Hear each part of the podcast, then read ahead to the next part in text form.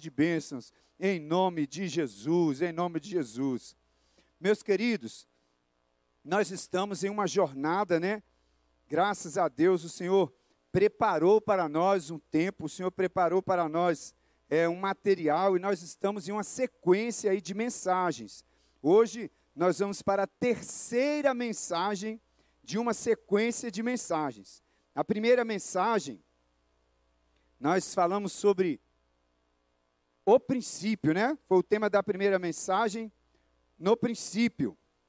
O tema da segunda mensagem foi a promessa. E hoje é a terceira mensagem com o tema provisão. Provisão. Nós estamos então pregando aqui no domingo, trazendo a live para você, trazendo o culto.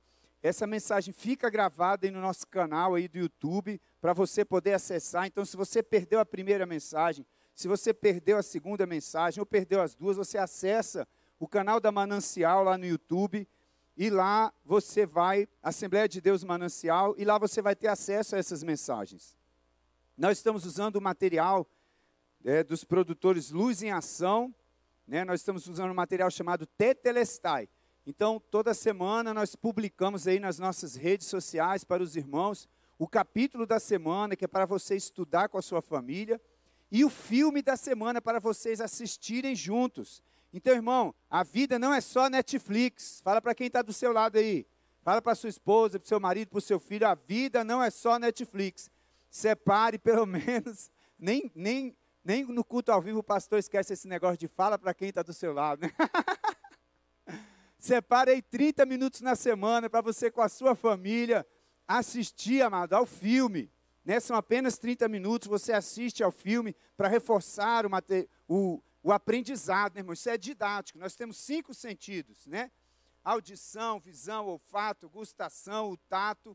Então, nós quando lemos, usamos a visão, né? Mas quando nós assistimos um filme, nós usamos a visão, nós usamos também é, a audição, né? tem, tem música, tem ali o áudio, então faz diferença para você apreender a mensagem que está sendo transmitida. Nós temos pedido a você que quando reunir a sua família para assistir o filme ou para estudar o material, que você registre esse momento com a foto. Ah, pastor, mas eu não gosto de sair em foto. Você não precisa sair na foto tira foto só da TV, tira foto só da apostila, mas tire a foto com o tema do dia, poste lá no, na, nas nossas redes sociais, no nosso WhatsApp, para a gente ver, para nós interagirmos, amado. Nós não, não podemos mais nos encontrar no templo. A maneira de nós interagirmos é nas redes sociais. Poste lá no seu Instagram, nos seus stories. Quando você for publicar lá nos seus stories no Instagram, você marca a igreja, vai lá em menção, você marca a igreja, arroba IAD Manancial. Pode marcar a igreja do setor também, arroba IAD Manancial Setor. Marque o pessoal do Luz em Ação, arroba Luz em Ação. Marque eles também, coloca a hashtag lá, Tetelestai. Marque lá, vamos encher o Instagram com essa mensagem maravilhosa, com esse material maravilhoso de Deus para as nossas vidas. Então vamos, né, amados, para a nossa mensagem de hoje. Eu quero pedir a você que abra a sua Bíblia no livro do Gênesis, no capítulo 6, nós vamos ler oito versículos aí, no capítulo 6 de Gênesis. Vamos ler do versículo 5 até o versículo 13. Do 5 ao 13, Gênesis 6, do 5 ao 13. Diz assim a palavra do Senhor: E viu o Senhor que a maldade do homem se multiplicara sobre a terra e que toda a imaginação dos pensamentos de seu coração era má continuamente. Então arrependeu-se o Senhor de haver feito o homem sobre a terra e pesou-lhe em seu coração. E disse o Senhor: Destruirei de sobre a face da terra o homem que criei, desde o homem até o animal, até o réptil e até a ave dos céus, porque me arrependo de os haver feito. Noé, porém, achou graça aos olhos do Senhor. Estas são as gerações de Noé. Noé era varão justo e reto em suas gerações. Noé andava com Deus. E Noé gerou três filhos, Sem, Cã e Jafé. A terra, porém, estava corrompida diante da face de Deus. E encheu-se a terra de violência. E viu Deus a terra, e eis que estava corrompida, porque toda a carne havia corrompido seu caminho sobre a terra. Então disse Deus a Noé: O fim de toda a carne é vindo perante a minha face, porque a terra está cheia de violência, e eis que os desfarei sobre a terra. Vamos ler até aí apenas. Vamos fazer mais uma oração, amados, enquanto meditamos na palavra do Senhor. Pai, nós te adoramos, Senhor, te louvamos pela tua palavra. Nós te louvamos, ó Deus, pelo privilégio que nós temos de nos reunir em torno da tua palavra. Te louvamos pela liberdade, Senhor, de proclamar a tua palavra por meio das redes sociais, a quem quiser ouvir. Deus, obrigado, Senhor, por essa mensagem que o Senhor deixou para nós. Pai, nesse momento que nós separamos para estar diante da tua palavra, meditando naquilo que o Senhor tem para falar conosco, prepara o nosso coração, Pai. Prepara nossa mente, que sejamos um terreno fértil para a semente da tua palavra e que ela gere em nós aquilo que está no teu coração. Transforma-nos, ó Deus, segundo a tua vontade, por meio da tua palavra. Abre, Senhor, os olhos do nosso entendimento. Nós clamamos, Pai, em nome de Jesus. Amém. Amém. Então, amados, esse texto que nós lemos é um texto triste. Talvez um dos mais tristes da Escritura. Toda a criação se corrompeu. O homem virou as costas para Deus. O homem desviou-se completamente do seu propósito. E quando eu digo homem, eu me refiro à humanidade. Desviou-se completamente do seu propósito. E aquilo que não cumpre o seu propósito não é bom. Aquilo que não cumpre o seu propósito não é bom. Veja, ah, se você tem, por exemplo, uma lâmina que você usa para fazer a barba, ou as mulheres para se depilar. Né? Hoje as mulheres modernas usam laser e tal, né? Então, vamos ficar aqui com os homens, né? Que usam a lâmina para fazer a barba. Depois de um certo tempo, essa lâmina já não corta adequadamente. Ela fere a sua pele, ela causa lesões, ela não cumpre mais o seu propósito. O que você faz com essa lâmina quando ela não cumpre o seu propósito? Você joga ela fora, porque ela já não é mais boa. Por que ela não é boa? Porque não cumpre o seu propósito. A humanidade virou as costas para Deus, afastando-se de Deus e da sua vontade, perdendo assim a sua semelhança com o Criador. Amados, aqui é muito importante nós entendermos quando a Bíblia fala que Deus criou o homem à sua imagem, e a sua semelhança, a melhor maneira de entendermos isso é que o homem pode refletir a imagem e a semelhança de Deus. Deus criou Adão e Eva perfeitos, prontos para refletirem a imagem de Deus. Mas isso não quer dizer que todo homem reflete a imagem de Deus. Isso não quer dizer que toda a humanidade reflete a imagem de Deus. Existem pessoas que estão tão afastadas de Deus que Há um resquício lá muito profundo ainda da imagem de Deus, mas quase não dá mais para perceber. Quanto mais nós nos afastamos de Deus, quanto mais nós nos esquecemos dele e nos afastamos da Sua palavra, menos nós somos semelhantes a Ele. Quanto mais nos afastamos do nosso propósito, nós perdemos essa imagem, essa semelhança e nos desfiguramos.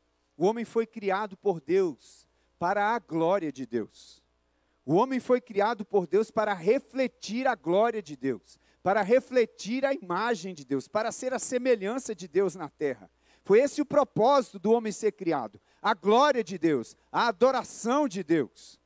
Mas quando o homem se desvia do seu propósito, ele se desfigura e já não tem mais a imagem de Deus, então ele já não é bom. Foi a partir do pecado que o homem então perde essa semelhança com Deus. A partir do pecado que vem ferir a criação, o homem então começa a expressar maldade, violência e corrupção. O pecado é a origem de toda a maldade, de todos os males sobre a terra. O pecado é a origem de todo bandido, de todo assassino, de todo espancador, porque esse homem perdeu a imagem do seu Criador, desfigurou-se. E a Bíblia diz nesse texto que toda a carne, toda a humanidade, todos os homens, virando as costas para Deus,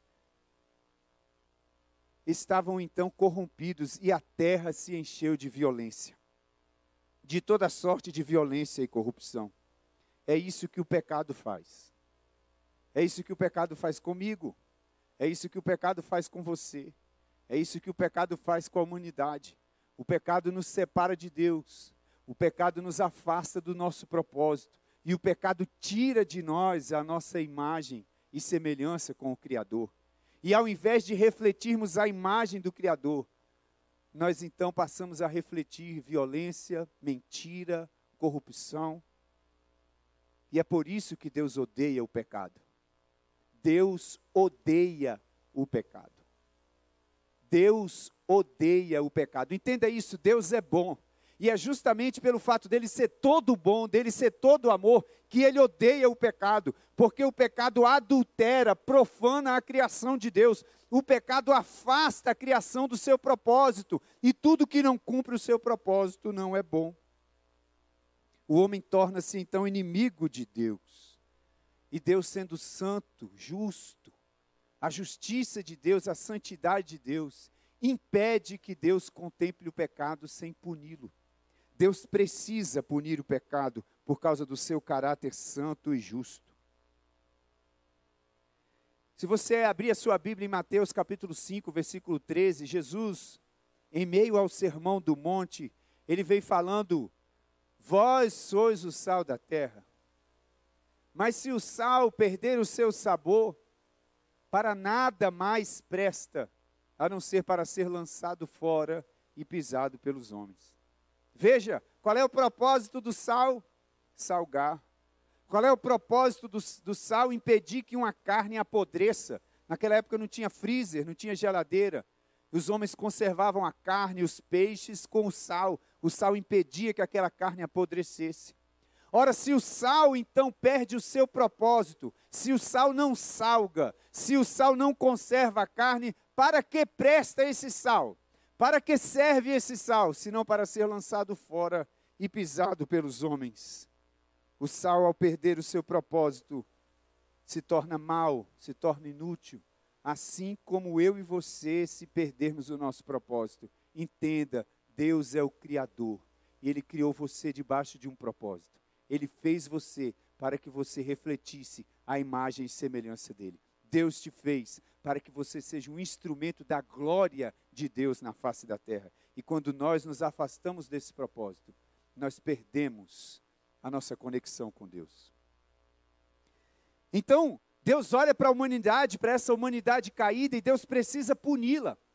E Deus, então, a Bíblia fala que isso pesou-lhe em seu coração, no versículo 6. Deus ficou triste. Veja que Deus não está alheio, veja que Deus não é um Deus que não se importa. Pesou no coração de Deus o fato dele ter que destruir a sua criação. Mas ao mesmo tempo que a justiça e a santidade de Deus exigem que ele puna o pecado, que ele castigue a iniquidade, o amor desse Deus o impulsiona a providenciar uma saída. Deus fornece um meio de salvação para você. Deus fornece um meio de salvação para mim. E Deus forneceu um meio de salvação para a humanidade. Deus achou esse homem justo chamado Noé e deu a ele uma missão: Noé, você vai construir uma arca. E quem estiver com você dentro dessa arca vai ser salvo. Noé era um homem que andava com Deus e obedeceu a Deus. E por andar com Deus, por ser um homem que buscava a vontade de Deus. Noé era pecador, como toda aquela geração, todo homem que nasceu depois de Adão, nasceu debaixo do pecado. Mas ainda que Noé tenha nascido debaixo do pecado, ele era um homem que buscava a Deus. A Bíblia diz que ele andava com Deus, ele procurava conhecer qual era a vontade de Deus, ele procurava fazer a vontade de Deus na terra. E isso fez diferença entre Noé e o resto da humanidade. Deus escolheu Noé para construir essa arca. Note que a construção dessa arca foi um testemunho. Foram 120 anos de construção. Noé e seus filhos construindo essa arca. E na carta do apóstolo Pedro, na sua segunda carta, no capítulo 2 e no versículo 5, fala que Noé era um pregador. Enquanto Noé construía a arca, ele ia testemunhando para a humanidade, para as pessoas, de que havia um castigo vindouro, de que havia um juízo vindouro, de que viria uma chuva que destruiria toda a terra, mas que as pessoas tinham um caminho de salvação, porém ninguém deu ouvidos à mensagem de Noé. Deus, em sua justiça, precisa punir o pecado, mas ele, em seu amor, providenciou uma maneira de salvar a Noé, providenciou uma maneira de salvar todos aqueles que quisessem entrar com ele na arca. Toda a humanidade tem se afastado de Deus, mas Deus nos dá a oportunidade sempre, em seu amor, sempre em seu amor, de que nós nos voltemos para Ele. E nesse tempo, Deus preparou a arca, Deus preparou esse caminho de salvação para aqueles que entrassem. Noé pregou durante 120 anos, mas ninguém deu ouvidos a Noé, ninguém acreditou na sua mensagem. Porém, a sua família entrou com ele na arca. E enquanto toda a humanidade experimentava o juízo de Deus, Noé, naquela arca, junto com sua família, experimentava salvação, experimentava segurança, experimentava esperança de um futuro, porque ouviu a voz de Deus, porque deu crédito à palavra do Senhor. Então Deus sempre providencia uma salvação. Quando as águas do dilúvio baixaram e a família de Noé saiu da arca, e então aquela família de Noé se multiplicou e deu origem às nações, e a terra foi sendo repovoada. Deus escolheu um homem chamado Abraão. Na verdade, ele se chamava Abrão. Deus escolheu esse homem e Deus fez uma promessa para esse homem. Deus faz uma promessa para Abrão, e ele o chama e fala: Abrão, sai da tua casa, sai da tua parentela, sai desse lugar, e você vai para um lugar que eu vou te mostrar. Você vai andar, você vai ser peregrino na terra, e eu vou eu vou dar para você uma terra nova. Mas Deus faz uma promessa para ele. Em Gênesis capítulo 12, versículo 3, a promessa de Deus para Abraão é: Em ti serão benditas todas as famílias da terra. Note que é uma promessa para você. Deus disse para Abraão: Em ti serão benditas todas as famílias da terra. Então a bênção para todas as famílias da terra é também para a sua família. É para a sua família. É para a sua família é para a minha família. A promessa de Deus que Deus fez para Abraão também atinge a mim e a você. E Deus chama esse Abraão, e eu fico, amados, pensando como Deus é tremendo. Porque, porque Deus escolheu Abraão?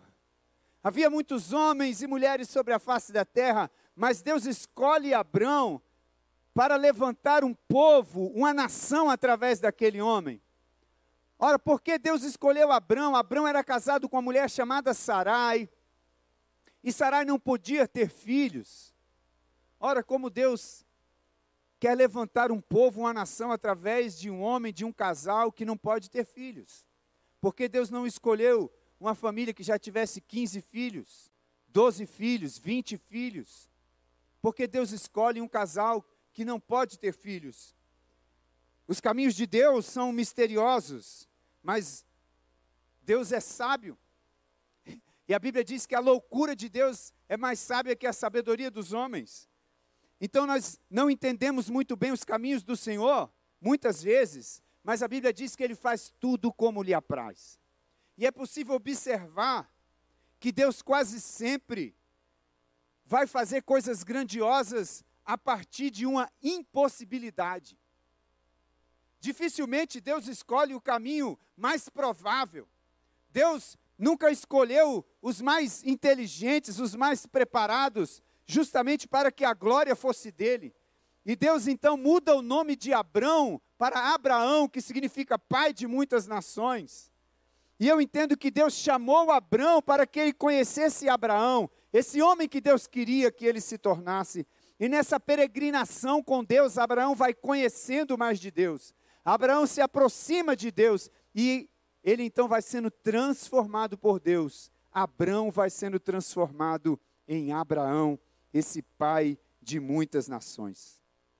E se Deus pôde fazer coisas grandiosas do improvável Abraão, ele pode fazer coisas grandiosas através do improvável Sérgio. Ele pode fazer coisas grandiosas através do improvável você. Diga seu nome e diga: e Deus pode fazer coisas grandiosas através do improvável Sérgio. Coloca o seu nome nessa frase.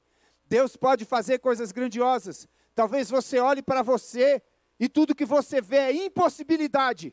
Talvez você olhe para sua família e tudo que você vê é impossibilidade. Talvez você olhe agora para sua dispensa e tudo que você vê é impossibilidade. Talvez você olhe para sua saúde e tudo que você vê é impossibilidade. Mas a Bíblia diz que aquilo que é impossível para o homem é possível para Deus. Não existe coisa demasiadamente difícil para Deus. Deus pode fazer e vai fazer coisas grandiosas através da sua vida, ainda que você só enxergue possibilidades. Não existia possibilidade de Abraão ser o pai de muitas nações, mas Deus operou um milagre na vida dele. E através de Abraão, Deus levanta o povo de Israel. Por que Deus queria levantar uma nação através de Abraão? Porque havia uma promessa.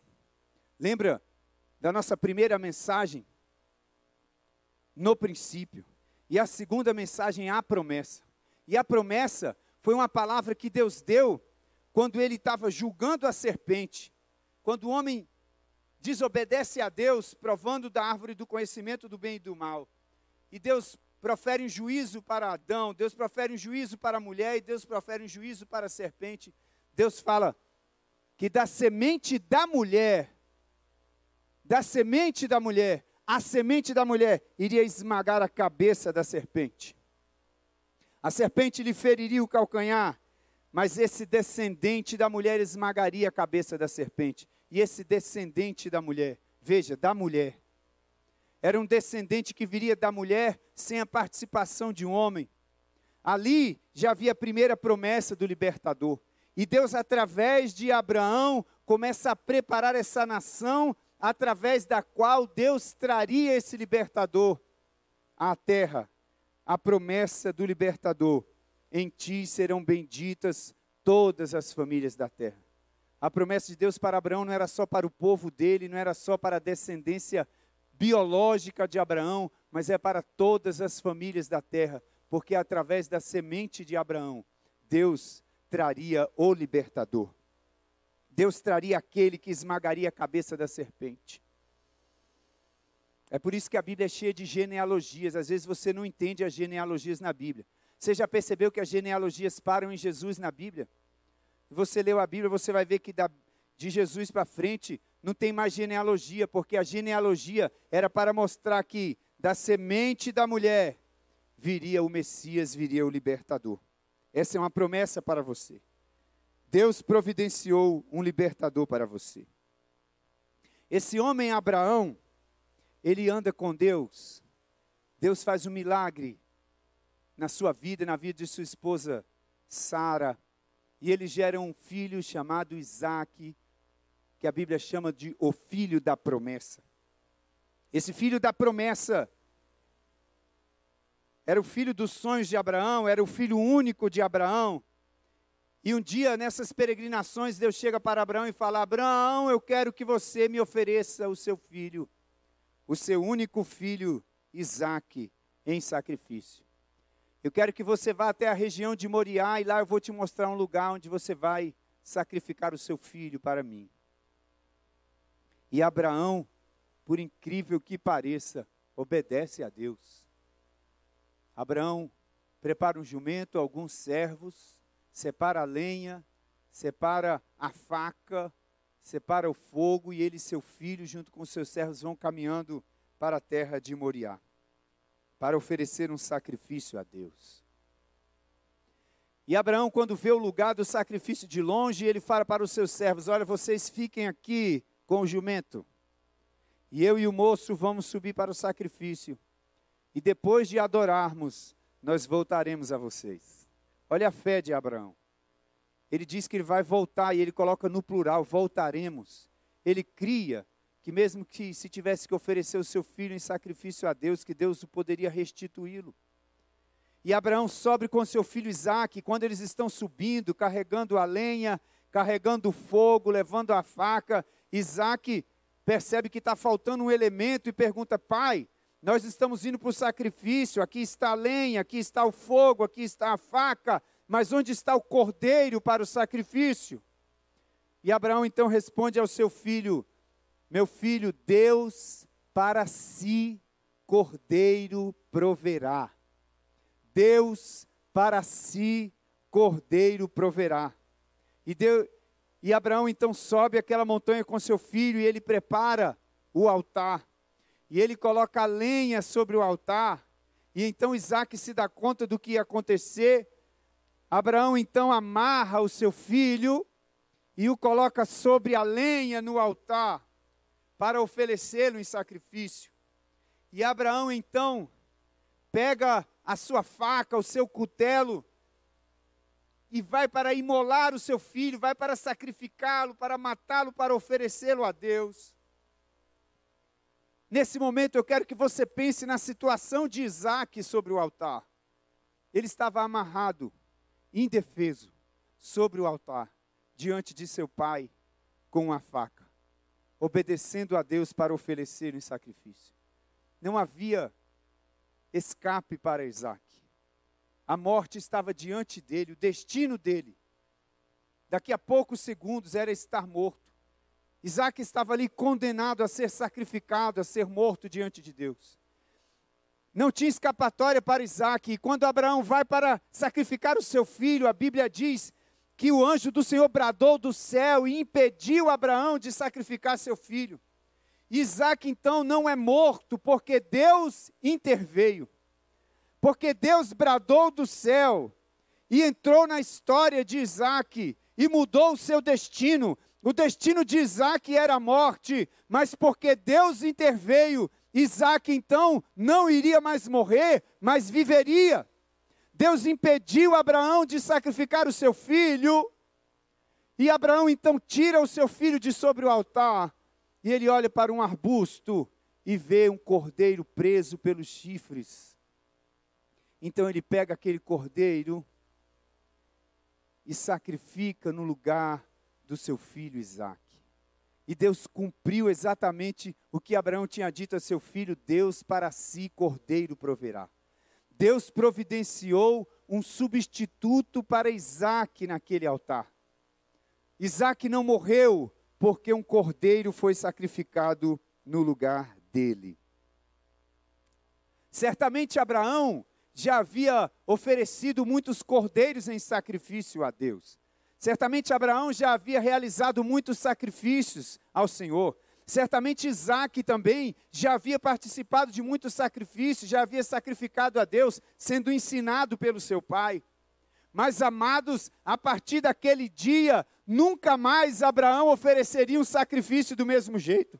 A partir daquele dia, nunca mais Isaac ofereceria um sacrifício a Deus do mesmo jeito. Toda vez que Isaac olhasse um cordeiro sobre o altar, ele se lembraria do dia que ele esteve lá no lugar daquele cordeiro.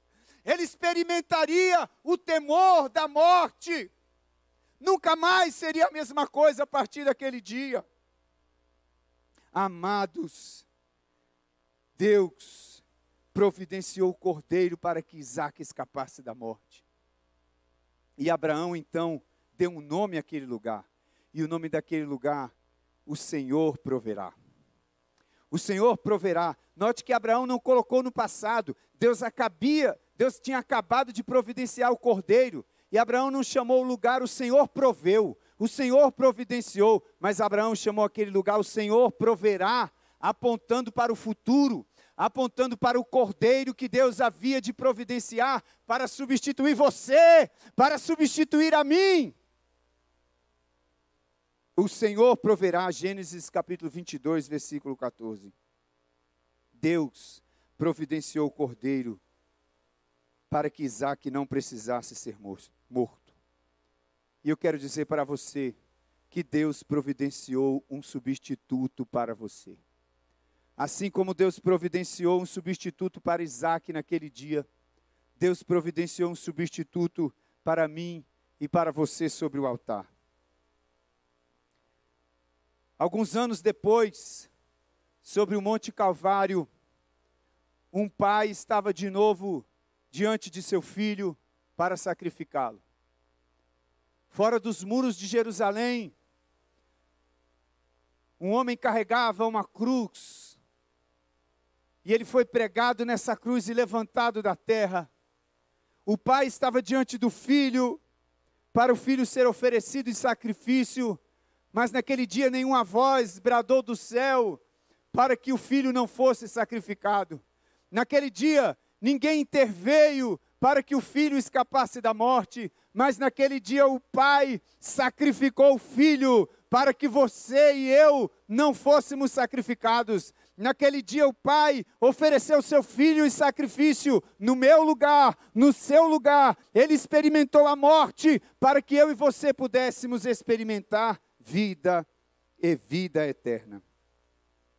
Romanos capítulo 3, versículo 23, o apóstolo Paulo escreve que todos pecaram e destituídos estão da glória de Deus. Todos pecaram. E Romanos 6, 23 vem nos dizer que o salário do pecado é a morte. Então todos que pecaram deveriam morrer. Nós deveríamos morrer. Mas Deus providenciou o cordeiro. João, no seu evangelho, no capítulo 1, versículo 29, registra as palavras de João Batista. Quando Jesus vem passando, João Batista aponta para Jesus e fala: Eis o Cordeiro de Deus que tira o pecado do mundo. O Pai ofereceu seu filho em sacrifício para que eu e você pudéssemos ter vida. Talvez você estranhe essa linguagem de o Pai oferecer o filho, porque muita gente acha que Jesus foi morto pelos judeus.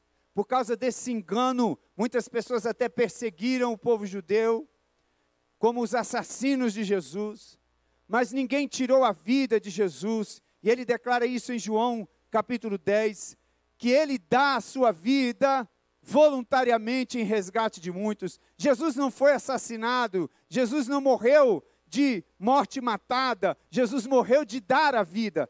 Ele deu a vida por mim, ele deu a vida por você. O pai sacrificou o filho naquele dia. Eu quero que você faça um exercício comigo agora. Eu sei que você já viu muitos quadros pintados. Eu sei que você já viu fotografias. Eu sei que você já assistiu filmes. Então não é difícil para você imaginar essa cena. Imagine o filho levantado na cruz. Imagine seu corpo maltratado, torturado, desfigurado. Imagine Jesus sobre o madeiro, sua cabeça caída. Ele morreu. Ele está empendurado naquela cruz enquanto eu quero ler com você esse texto de Isaías capítulo 53. Isaías capítulo 53, a partir do versículo 1, eu vou ler do 1 ao 10. E eu quero que você ouça essas palavras ou acompanhe aí na sua Bíblia, mas com essa imagem de Jesus na cruz. Quem deu crédito à nossa pregação?